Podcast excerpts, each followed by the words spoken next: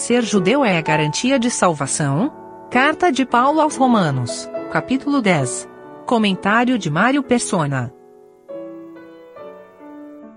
Alguém poderia perguntar: um judeu não pode ser salvo hoje? Uh, certamente pode. Inclusive, Paulo está falando aqui que o desejo, a oração a Deus por Israel é para a sua salvação. Mas ele fala aqui mais no sentido nacional, porque haverá uma salvação no sentido nacional quando Israel for, for restabelecido, porém, uh, primeiramente através daquele remanescente de judeus durante a grande tribulação e depois no reino de Cristo, quando haverá a união de todas as tribos de Israel. Mas um judeu individualmente, ele pode ser salvo? Evidentemente, ele pode ser salvo se ele crer em Cristo Jesus. Mas um judeu, por ser judeu hoje, ele é salvo? Não. Ele não está salvo. O fato dele ser judeu não lhe dá qualquer garantia de salvação, porque ele vai precisar crer em Jesus como seu Salvador. No, no final do capítulo 9, uh, ah, ele, ele diz, por quê? Uh, versículo, versículo 30, que diremos, pois? que os gentios que não buscavam a justiça alcançaram a justiça. Alcançaram a justiça? Uh, sim, mas a justiça que é pela fé. Mas Israel, que buscava a lei da justiça, não chegou à lei da justiça. Por quê? Porque não foi pela fé, mas, com, mas como que pelas obras da lei tropeçaram na pedra de tropeço. Como está escrito: Eis que eu ponho em Sião uh, uma pedra de tropeço e uma rocha de escândalo, e todo aquele que crê nela não será confundido. E eles não creem nela, nessa rocha. Um judeu não crê em Jesus Cristo como seu Salvador. Então não há, não pode, há, não há e nem pode haver salvação para ele, porque ele ainda busca justiça pela lei e ele ainda busca justiça própria, uh, que não é pela fé. Não é pela fé. Uh, tem um artigo interessante de, do autor chamado Alston. Ele fala sobre os verdadeiros adoradores. E ali ele diz que apenas um verdadeiro adorador pode hoje adorar a Deus. E essa questão surge também da, da pergunta se um judeu hoje, com toda a sua religiosidade, com toda a sua fidelidade, de ficar ali na frente daquele muro, fazendo as suas orações lá em Jerusalém. Uh, acaso ele poderia adorar a Deus? Ele estaria adorando a Deus? Não, ele não pode adorar a Deus. Por mais que ele faça cerimônias, celebrações, ele não adora a Deus. E nenhum homem pode adorar a Deus a não ser um que tenha sido salvo pelo Senhor Jesus Cristo. Parece difícil a gente, ou duro a gente ouvir isso, uh, que ninguém pode. Ah, então aquele sujeito lá no meio da selva não está adorando a Deus? Não, não está. Ah, mas e o meu primo, que ele, ele não é, ele não, ele não é cristão, mas pessoa muito boa, muito faz muitas orações. Ele não, ele não está adorando a Deus. E para a gente entender isso, em João capítulo 4, o Senhor fala dos judeus que eles adoravam em verdade, efetivamente, uh, no judaísmo ainda que nem todos adorassem em espírito, mas eles adoravam em verdade, porque o Senhor Jesus não iria, uh, não iria dar respaldo a um sistema de adoração se ele não estivesse fundamentado na verdade. E ele deu respaldo ao sistema de adoração do judaísmo, tanto é que ele expulsou os vendilhões do templo, porque ele reconhecia que ali era a casa de Deus, que Deus havia colocado o seu nome ali. Ele, ele quando curava alguém, ele mandava apresentar seus sacerdotes para fazer os sacrifícios que a lei exigia. Ele mandava as pessoas darem o dízimo, levarem o dízimo até lá uh, os sacerdotes. Então, tudo ele fazia de acordo com a lei, porque afinal de contas ele tinha instituído a lei. Mas a, a, a adoração iria mudar completamente a partir daquele momento, porque não iriam mais adorar em Jerusalém, não iriam mais adorar em um templo, não iriam mais. Aí o versículo capítulo 4 de João fala assim, uh, versículo 21. A mulher fala no versículo 20 que nossos pais, os samaritanos, adoraram neste monte, e vós dizeis que é em Jerusalém o lugar onde se deve adorar. Samaritanos eram gentios que tinham sido trazidos para ocupar o lugar dos, dos israelitas que haviam abandonado, eh, sido levados para fora da terra, num, num exílio, e esses gentios vieram morar em Samaria, foram ensinados no judaísmo, adotaram o judaísmo como sua religião, porém mudaram bastante coi muitas coisas, inclusive o lugar de adoração deles era diferente. Então, por isso que ela fala: uh, Nós adoramos nesse monte, vós dizeis que em Jerusalém é o lugar onde se deve adorar. Versículo 21, disse Jesus: Mulher, creme que a hora vem em que nem neste monte, nem em Jerusalém adorareis o Pai, vós adorais o que não sabeis. Nós adoramos o que sabemos, porque a salvação vem dos judeus. Mas, mas, esse mas aqui muda tudo. Mas a hora vem, e agora é em que os verdadeiros adoradores adorarão o Pai em espírito e em verdade, porque o Pai procura a tais que assim o adorem. Deus é espírito e importa que os que o adoram o adorem em espírito e em verdade. Agora, uma, um ponto aqui importante: esses verdadeiros adoradores, além de serem verdadeiros adoradores, considerados por Deus como verdadeiros adoradores, eles iriam adorar o Pai. E aos, aos judeus, Deus nunca se revelou como Pai para ser adorado como Pai. Eles adoravam a Deus, Jeová, mas nunca como Pai. E o Senhor Jesus foi quem revelou a eles, aos seus discípulos, uh, a respeito do Pai. E a adoração hoje é feita ao Pai. Nós adoramos o Pai. O Pai procura a tais que assim o adorem. Adoramos o Pai. E adoramos o Pai por meio de Jesus Cristo. E adoramos o Pai porque podemos ser hoje verdadeiros adoradores, porque a nossa adoração não está just, uh, fundamentada na justiça que vem da lei, das obras da lei, mas na justiça que vem da fé. E, obviamente, uh, no Espírito Santo que temos hoje em nós e que nos leva a essa adoração.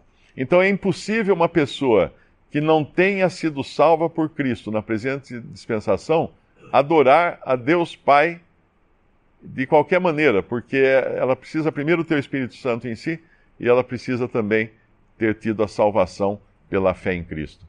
O interessante desse artigo do Walston é que ele mostra uma diferença entre o que é ação de graças e adoração. Eu achei muito interessante o exemplo que ele deu.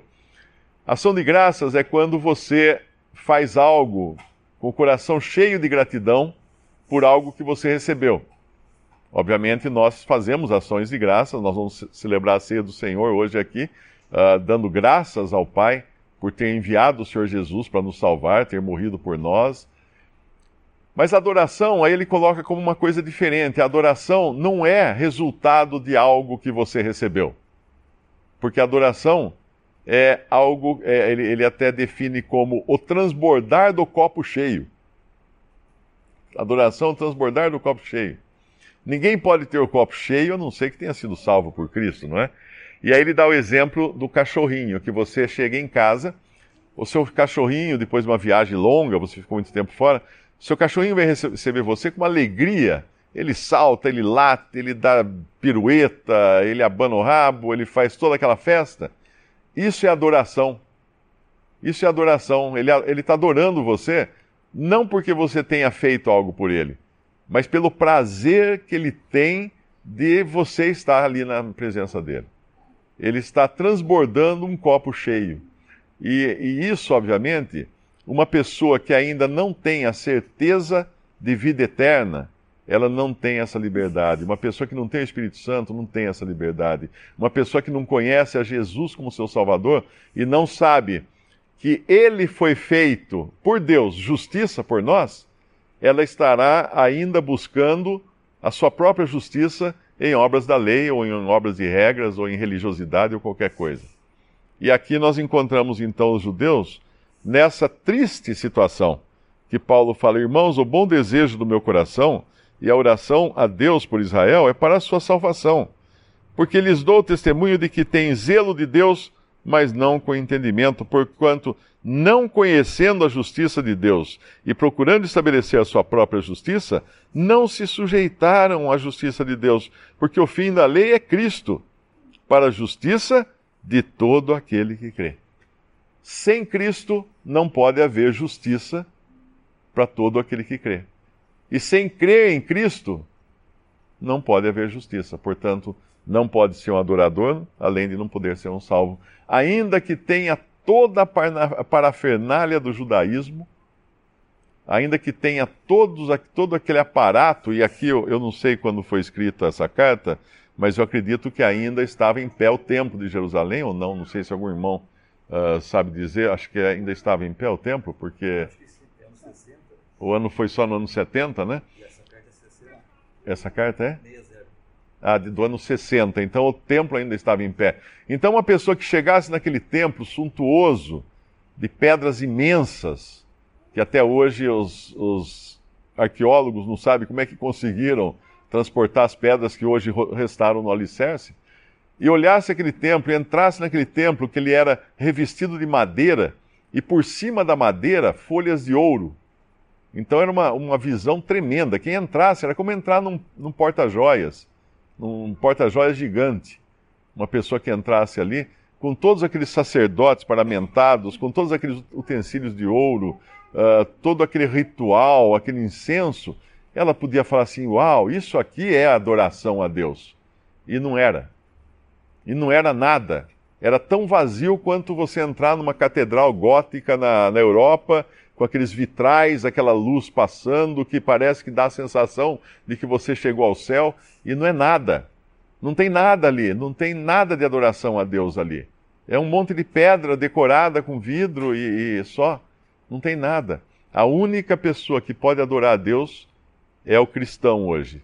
Ainda que ele não esteja em lugar nenhum, ele esteja sentado numa cadeira ou então deitado no fundo de uma masmorra com seus pés presos uh, por, por correntes, como estavam Paulo e Silas, quando antes de serem libertos ali de, de maneira milagrosa por Deus.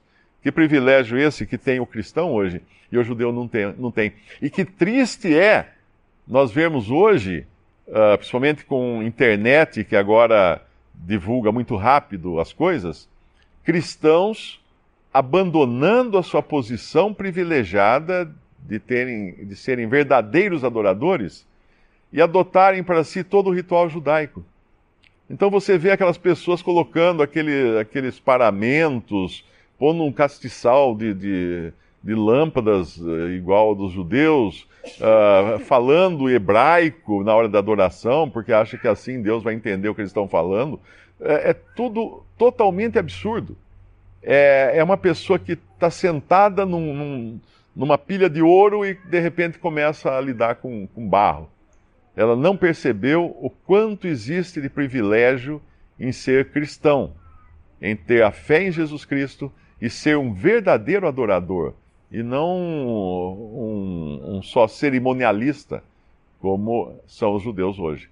Quando a gente vê notícias no jornal, entrevistas na televisão uh, de pessoas que foram uh, afetadas por crimes, por problemas desse tipo, e nós, nós vemos que elas pedem por justiça. A gente vê às vezes uma mãe que o filho foi morto e, e aí o entrevistador pergunta para ela o que ela está querendo. Ela fala: Não, eu quero que tenha.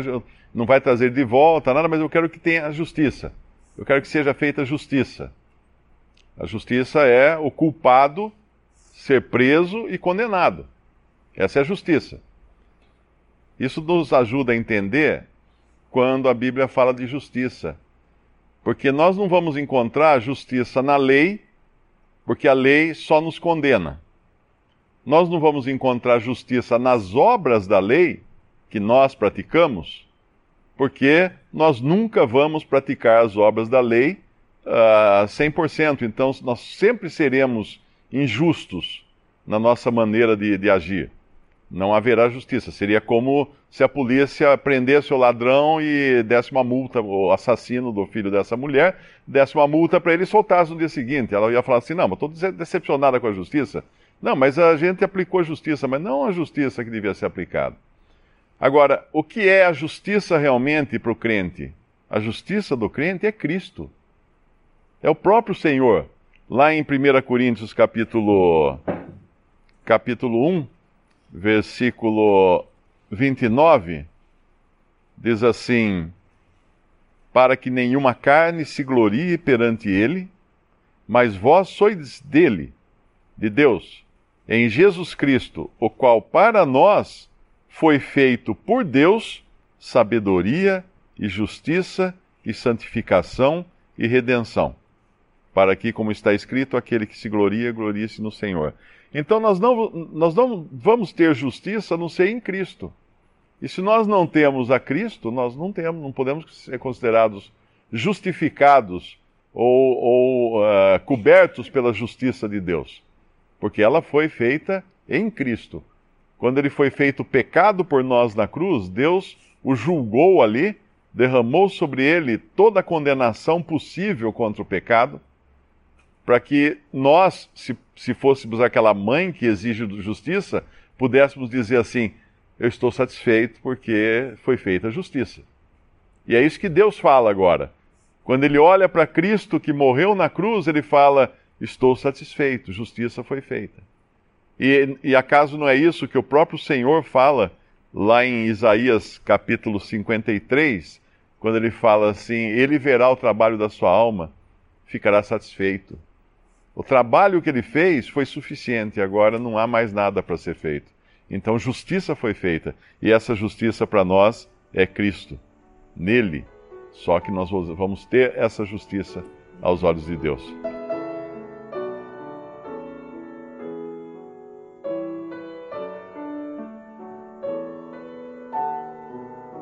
Visite respondi.com.br. Visite também 3minutos.net.